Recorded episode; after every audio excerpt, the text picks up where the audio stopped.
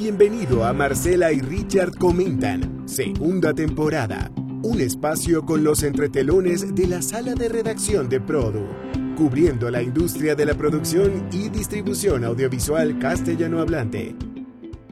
Bien, muchas gracias a nuestra audiencia. Aquí estamos Marcela Tedesco y yo desde Miami comentando los entretelones de la sala de edición de Produmarse. Y es bueno, edición porque antes decíamos sala de redacción, pero nos hemos dado cuenta que no solo redactamos textos, noticias, sino también videos, podcast, audio. Marce en Buenos Aires, adelante. Así es, hola Richard, ¿qué tal? Hola a todos. Sí, bueno, en definitiva es la cocina de las noticias que publica Produ. Y en estos momentos la, la, cocina está como ocupada y como con mucho trabajo porque bueno como siempre no y ahora que nos ya se acaba de confirmar Carolina Lightcap no estará al frente de los contenidos de la fusión Warner Media Discovery, sino va a ser Tomás Yankelevich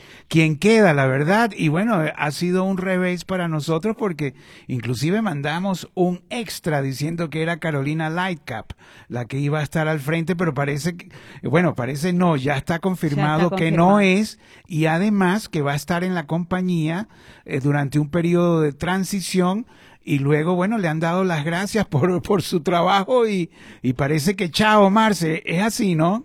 Sí, bueno, Carolina sale, eh, queda, como vos decís, durante una etapa de transición y quien queda al mando es Tomás Yankelevich. Él va a liderar el equipo de contenido del portafolio de marcas de Warner Bros. Discovery, entretenimiento general, factual, estilo de vida. Él es la cabeza de, eh, de, la, de, contenidos de la compañía, que de hecho en Los Ángeles Screenings estuvo, eh, se lo vio mucho, se lo vio mucho a Tomás en los screenings, en las fiestas, en las reuniones, en el screening de telefilms, en el lobby.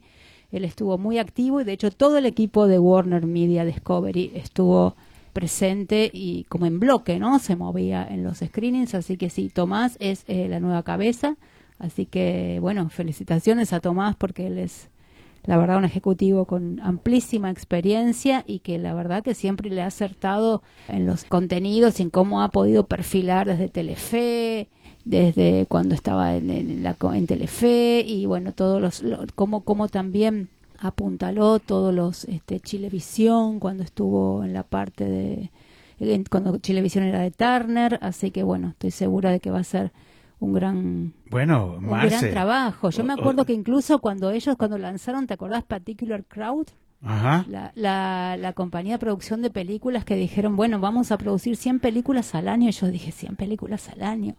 Y sí, bueno, la, la, pandemia los retrasó un poco, pero te digo que es lo que está más allá de eso, que bueno, no lo podían prever, ¿no? ¿Quién podía prever semejante cosa?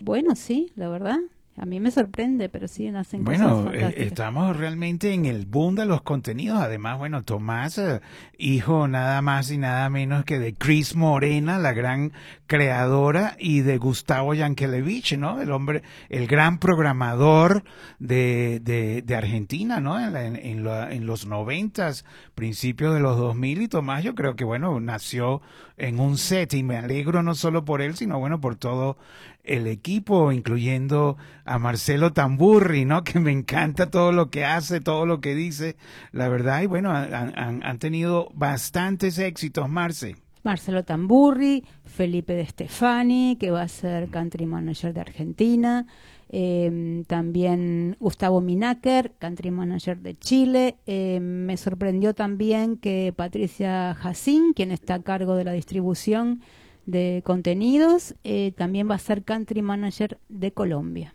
El que sale es Adrián Monsalve.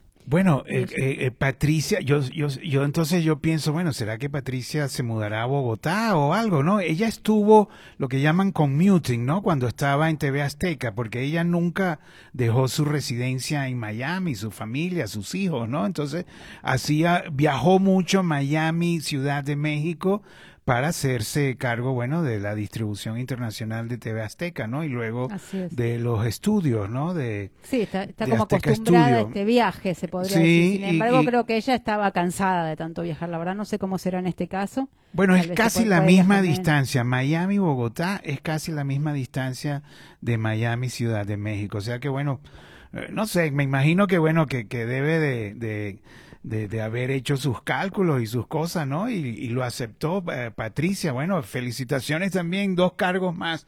Distribución de Warner Bros. Discovery y ahora Country Manager de eh, Colombia, que, que bueno, Colombia, la verdad, eh, Colombia y México, Marce, se han consolidado como un, un eje de producción importante. Y bueno, cuando se produce también se distribuye, ¿no? Hay muchos negocios.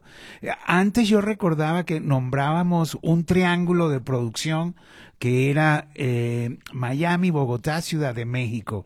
Miami sigue siendo un, un centro muy importante de decisiones, pero de producción ha bajado un poco y bueno, se la han llevado prácticamente a México y a toda la región, ¿no? Incluyendo, bueno, ahora hay muchos sitios donde se produce por los incentivos, incluyendo Uruguay, República Dominicana. Sí, sí, Marcia, adelante. No, Costa Rica, sí, eh, pero México creo que es el lugar donde se está concentrando la gran parte de la, de la producción, al menos los grupos grandes, ¿no? Sí, no. Argentina tiene muy poquito. Sí, no, pero, pero Colombia también, ¿sabes? Por los incentivos, por el talento. Hay un puente eh, de ida y vuelta, eh, México-Bogotá, Ciudad de México, Bogotá, Ciudad de México, Bogotá. Eh, es increíble. Además, bueno, se, se, están creando compañías.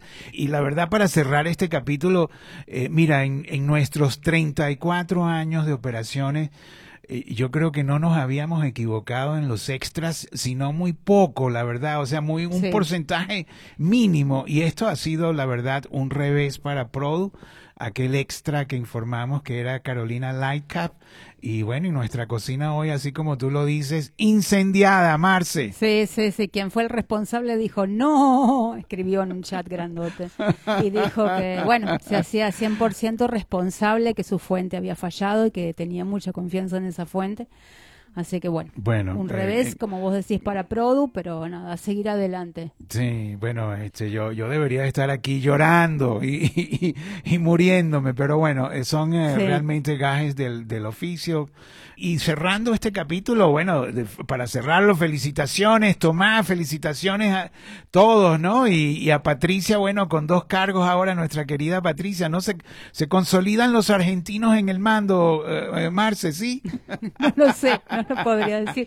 Pero bueno, hay muchos argentinos, eh, pero bueno, también hay muchos de otros, otras nacionalidades. No es este que... Pero bueno, sí, hay argentinos repartidos por el mundo, como de todas otras orígenes y sí, hay gente muy talentosa. Bueno, estaban los venezolanos, ya creo que lo habíamos comentado, los venezolanos estaban controlando Warner, ¿no? Este y, de repente este eh, bueno, con, HBO y todo el asunto, de repente todos para afuera y entraron los argentinos en cierta forma, Marce. Así es. Bueno, habría que ver si son muchos argentinos o no. Por lo pronto la cabeza sí lo es.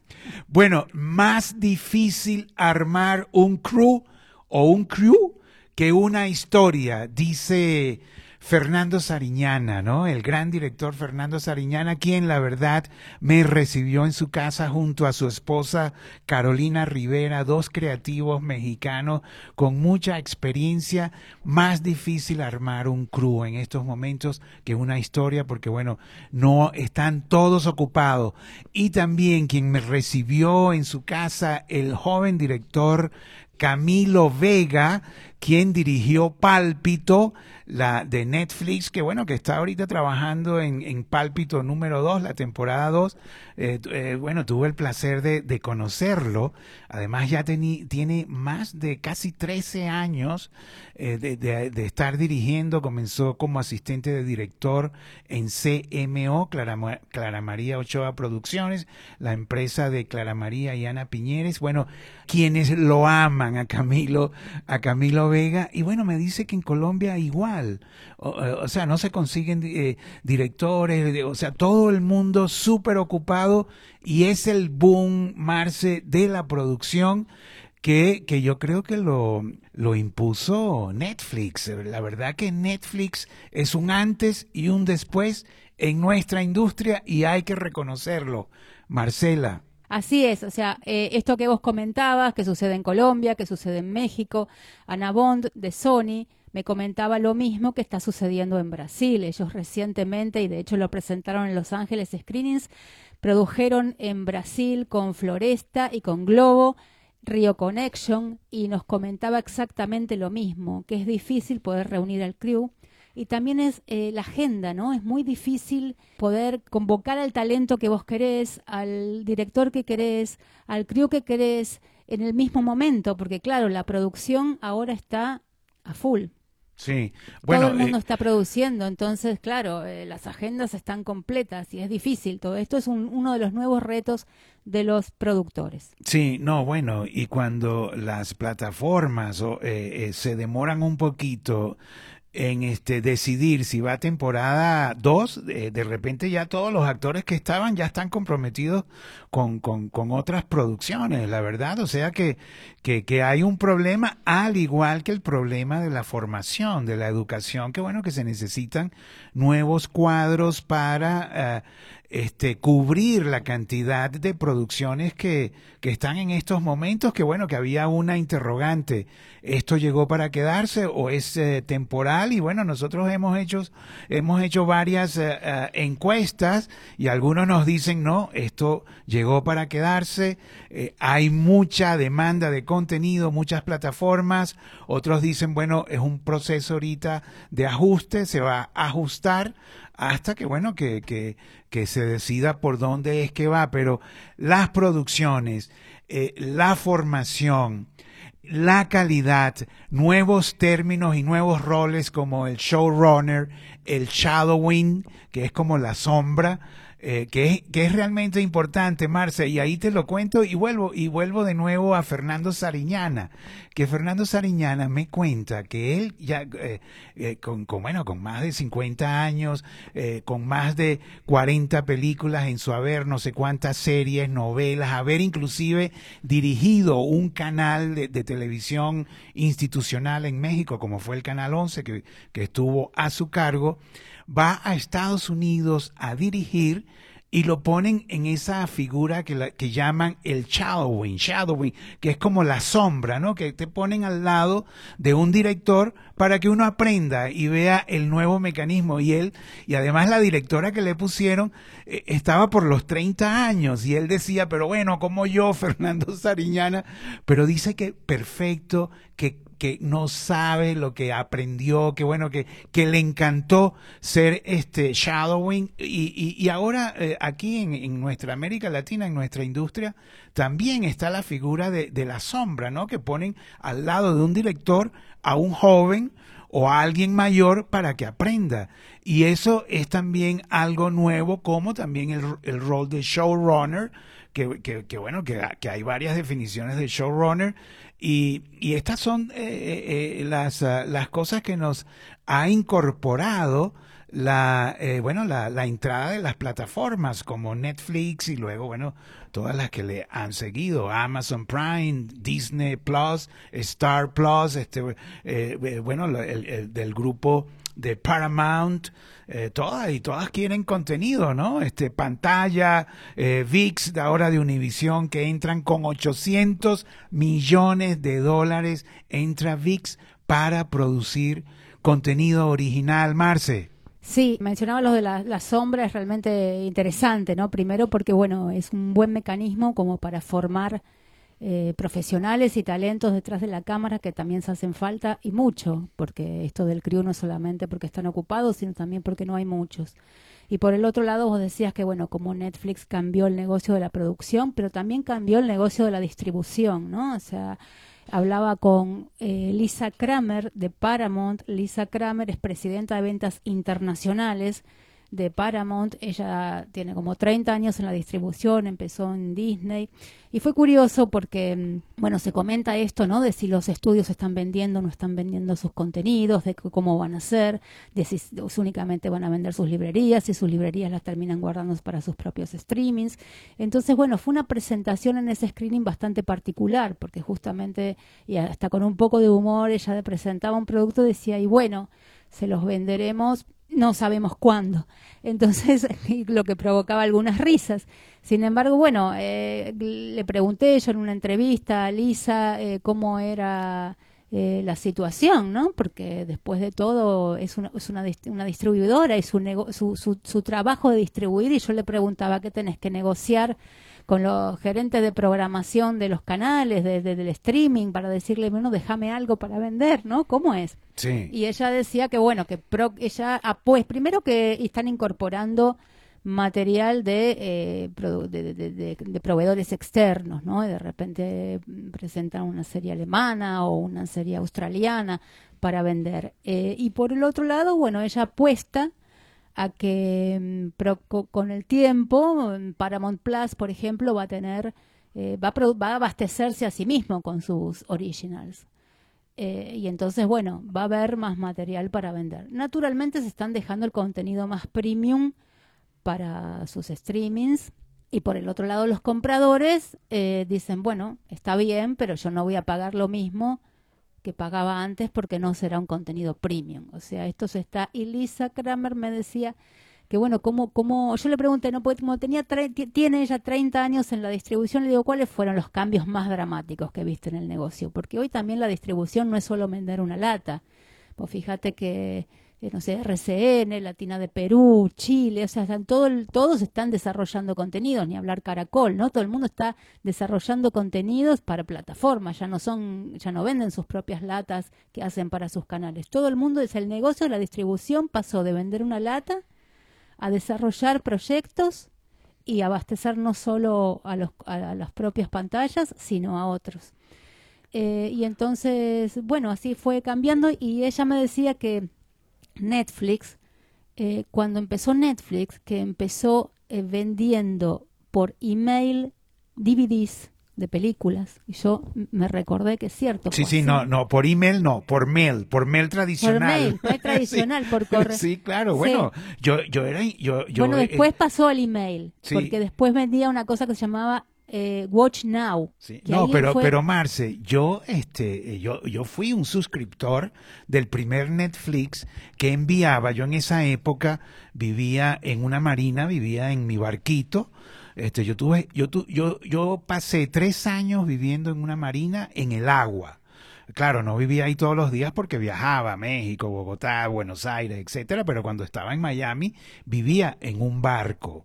Y, y bueno, yo recibía en la Marina, o sea, en la capitanía de, de, la Marina, o sea, yo caminaba el pier, el muelle, llegaba y recibía mi sobrecito rojo de Netflix con un DVD. Me iba a mi barco y veía una película en DVD de Netflix. Yo tenía una suscripción que solamente podía tener tres DVD. Habían eh, varios precios y tal, pero yo era el de los tres. Y una vez que uno la veía, la metía en un sobre sobre, igual rojo y lo enviaba y entonces Netflix ya, ha pagado ese sobre sí, claro sí. no aquella cosa era increíble la verdad. Eso, eso era pues, y, bueno y yo recuerdo ahora que, que, que, estamos hablando que, que, cuando arrancó eh, la internet eh, aquí nosotros en Produ éramos netamente análogos y revistas en papel. O sea la internet llegó cuando nosotros hacíamos revistas en papel y, y bueno y era otro mundo. Y la internet yo recuerdo que habían muchos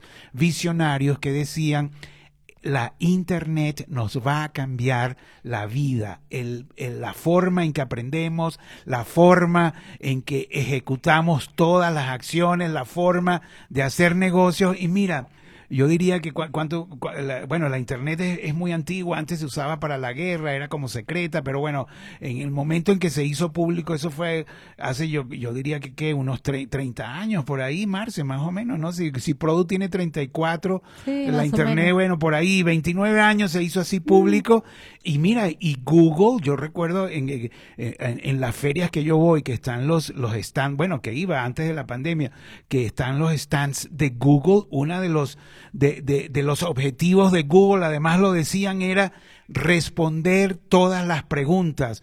Y, o sea, es, increíble, es increíble, la verdad. Inclusive, mira, nosotros, antes de comenzar la grabación, que yo te dije, Marce, ¿cómo tú estás pronunciando crew?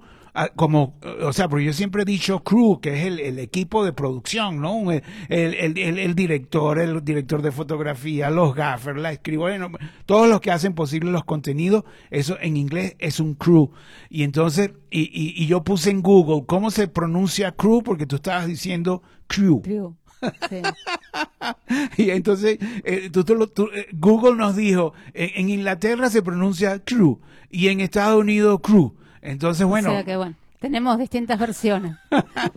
no, pero yo lo que te estoy diciendo es que realmente, o sea, eh, eh, para nuestra sí, responde industria. todas las preguntas Google. para, para, para nuestra industria, o sea, Netflix, eh, como fue la Internet para la vida humana, o sea, Netflix para, para nuestra. Gracias también a la Internet, por supuesto. Mm. o sea, cambió la forma de producción, cambió el negocio. Yo recuerdo. Pero incluso vos sabés que ella me decía cuando, cuando Netflix arrancó y venía por correo no nos imaginábamos, o sea, digamos, los cambios que iba a traer.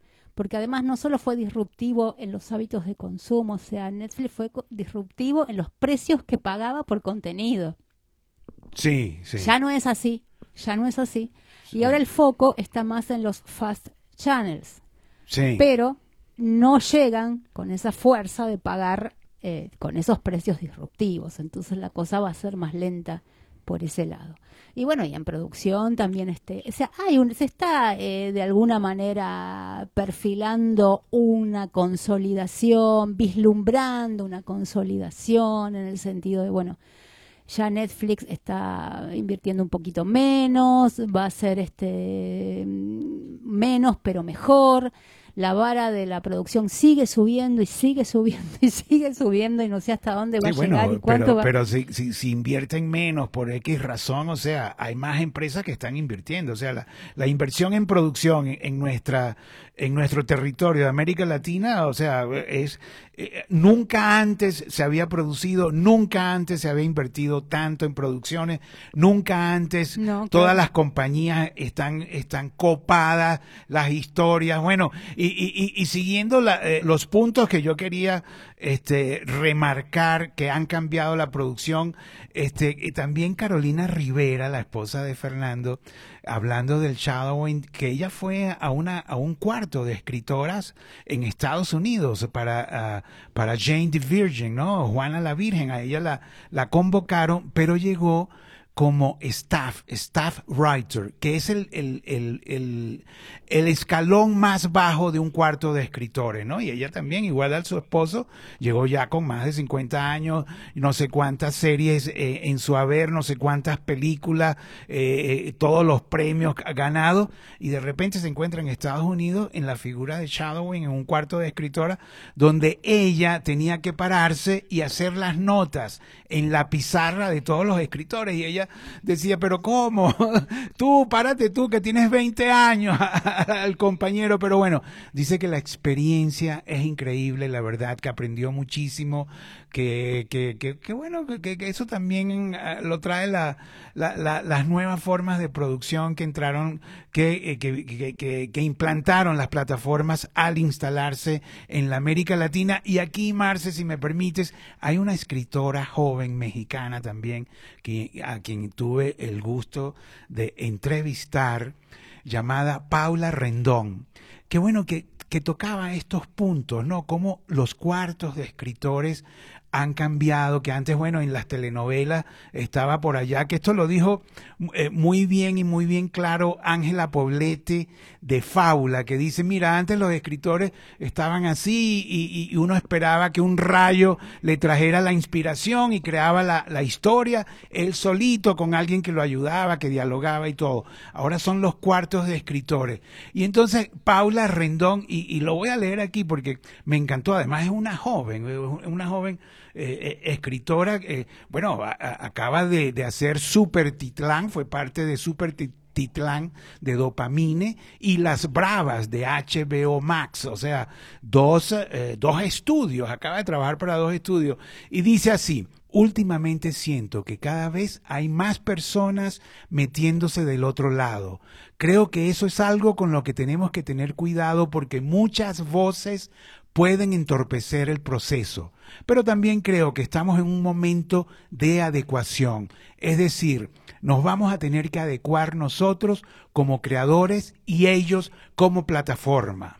Se tiene que entender cuál va a ser el rol del Ejecutivo, cuántos ejecutivos son muchos ejecutivos, tenemos que entender cuántos escritores son muchos escritores, tenemos que entender también hasta dónde se discute, cómo se discute, quién tiene la última palabra, cómo opera la figura del showrunner, qué se le exige, qué no se le exige, todo ese tipo de cosas creo que es justo, estamos en ese momento de estandarizar este proceso.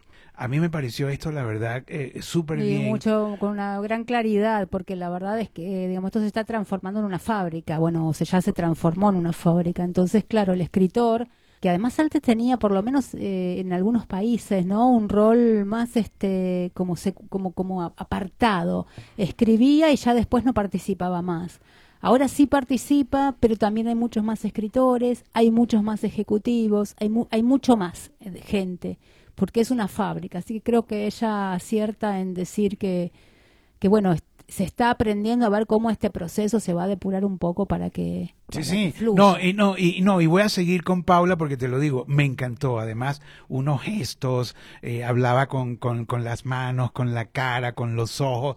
O sea, me encantó. Y bueno, ella está en el, en el staff actualmente de Dopamine, ¿no? De, eh, con Fidela, ¿no? Entonces yo le pregunto, pero bueno, Paula, todos eh, los escritores, porque ella está dentro de esta nueva generación de escritores, ¿no? Que, que no, que, que está en los 30 años todavía, que tiene experiencia pero que son parte ahora con muchas ideas frescas y, y todos las están buscando. Y yo le pregunto, pero Paula, ¿todos los escritores piensan como tú? Entonces me responde, hay dos vertientes y las dos son respetables. Hay los que creen que son artistas y que lo que hacen es arte.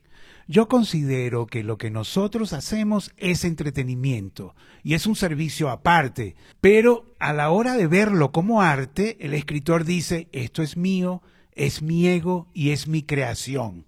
Pero si lo vemos como entretenimiento, somos todo. Allí entra el ejecutivo, el guionista, el actor, el productor, todos estamos en el mismo barco porque todos queremos sacar el trabajo adelante. Ahí, a mi parecer, se rescatan lo que va mejor para el proyecto, no lo que va mejor para el artista. Y en eso tenemos que comenzar a distinguir lo que es arte y lo que es entretenimiento. ¿Qué tal, Marcela Paula Rendón? Pues es que me, me acordé porque, eh, bueno, con, yo me acuerdo cuando hacíamos los sets, ¿no? Las visitas a los sets, que siempre cuando yo hablaba con el director, le preguntaba si dirigir una serie, una ficción, no significaba una reescritura del guion. Porque yo siempre dije, porque más allá de si el, el, el la escritura es solitaria y más allá de si el escritor considera que es su obra de arte, después eso o sea, una, una producción audiovisual es un producto colectivo. Sí, no, pues Aunque, claro. O sea, no hay forma de no, que no sea colectivo. En, la, en cómo se hacía antes y cómo se hace ahora. Incluso en el antes, el escritor entregaba su libro y de ahí después el director dirigía, el editor, o sea, y sigue siendo así. Ahora hay más gente y se está como como, como que estamos más este, conscientes de que es eso. Pero yo siempre dije, bueno, pero dirigir es reescribir también, y editar también es reescribir y redirigir. Sí, bueno, eh, eh, quizás en el cine eh, de los autores, que yo creo que bueno, que queda poco, no, no, no, ahí no sé, no he indagado, pero Sí, pero, pero sí también en el cine, tú sabes, sí. está el, el- director Mm. que tiene su propia obra y él mismo lo escribe, como, como Camilo Vega, que, que, que, que bueno, que está haciendo Pálpito número dos, pero también está haciendo su ópera prima. Eh, este escritor colombiano, de, esta- que, quien también me recibió en su casa, yo muy contento de conocerlo, porque bueno, es, es un súper talento, la verdad. O sea, este, a- a- además, él, él, fíjate, él maneja drones, maneja motocicletas, Camilo Vega, estoy hablando del, del, del director colombiano, maneja motocicletas y es doble, él, él- él hace de stunt eh, eh, con, con, con, eh, con escenas de motocicletas peligrosas. ¿Qué te parece, Marce? Bueno, muy versátil del hombre. Así sí es más difícil que, así sí puede que no sea un producto colectivo. Pero en general, en general no sé que puedas hacer todo, absolutamente todo.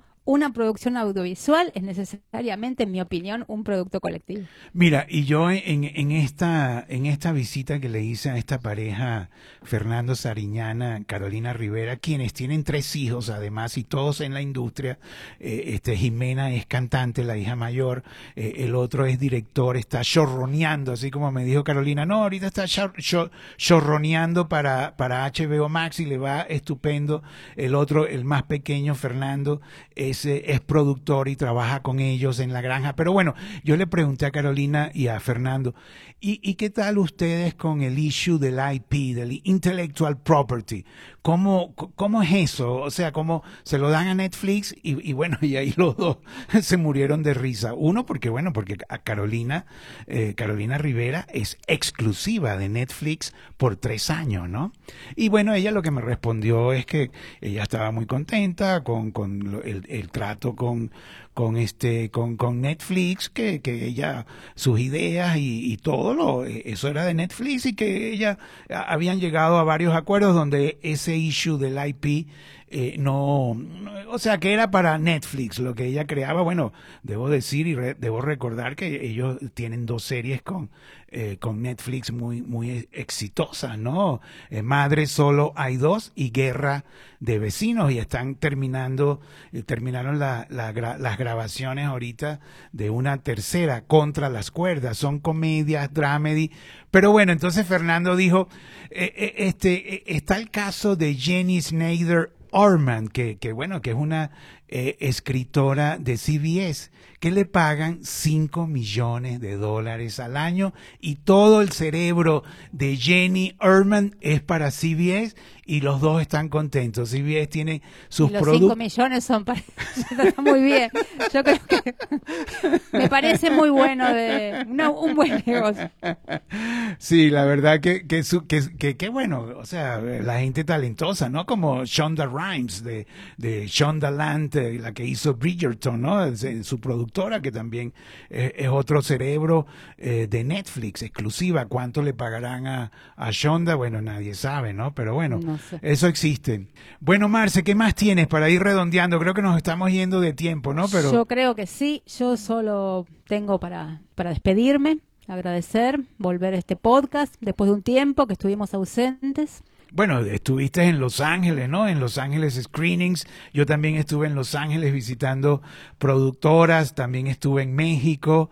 eh, eh, ahora me voy a, Madrid. O sea, eh, de, de nuevo se reinició, eh, eh, la industria se abrió, se reinició los encuentros presenciales internacionales y bueno, y bueno, yo he retomado mis avioncitos. Está bien, está bien. Sí, realmente en los screenings había como una sensación de que se está comenzando a salir del túnel, ¿no? Esto es hay una luz ahí al final y está está bueno. Hay, buen, Sí. hay buen ánimo, hay mucho para hacer y sí, como y se retomó todo y estamos retomando gente que retoma la presencialidad en el trabajo, los viajes y bueno, nada, tratar de volver lo más parecido a la, a la vieja normalidad. Bueno, con esto nos despedimos. Gracias de nuevo a los que nos oyen. Qué bueno que me dijiste, eh, Marce, que en Los Ángeles Screenings mucha gente te dijo que nos oye. y eso nos animó, ¿no? Me dijo, María Lucía Hernández me dijo que, que bueno, que era una conversación entretenida. Así que bueno, gracias, María Lucía. Siempre, siempre es bueno que alguien te diga algo bueno, así. Bueno, la nani. No, a mí también me han dicho que inclusive la otra vez me llamaron y me dicen, bueno, ¿y qué pasa? Que tienen tiempo que no, no aparecen. Y le digo, bueno, ah, bueno nos estamos coordinando todavía, estamos, no, no hemos coincidido, hemos estado de viaje, pero, pero bueno, sí vamos a retomar eh, eh, el... Con más, con más Marcela y Richard comentan los entretelones de la sala de edición de Prodo. Y bueno, y será hasta la próxima, hasta la próxima oportunidad. Marce. Hasta la próxima. Bueno, muchas gracias y hasta pronto. Bye bye. Marcela y Richard comentan un espacio con los entretelones de la sala de redacción de Produ, cubriendo la industria de la producción y distribución audiovisual castellano hablante.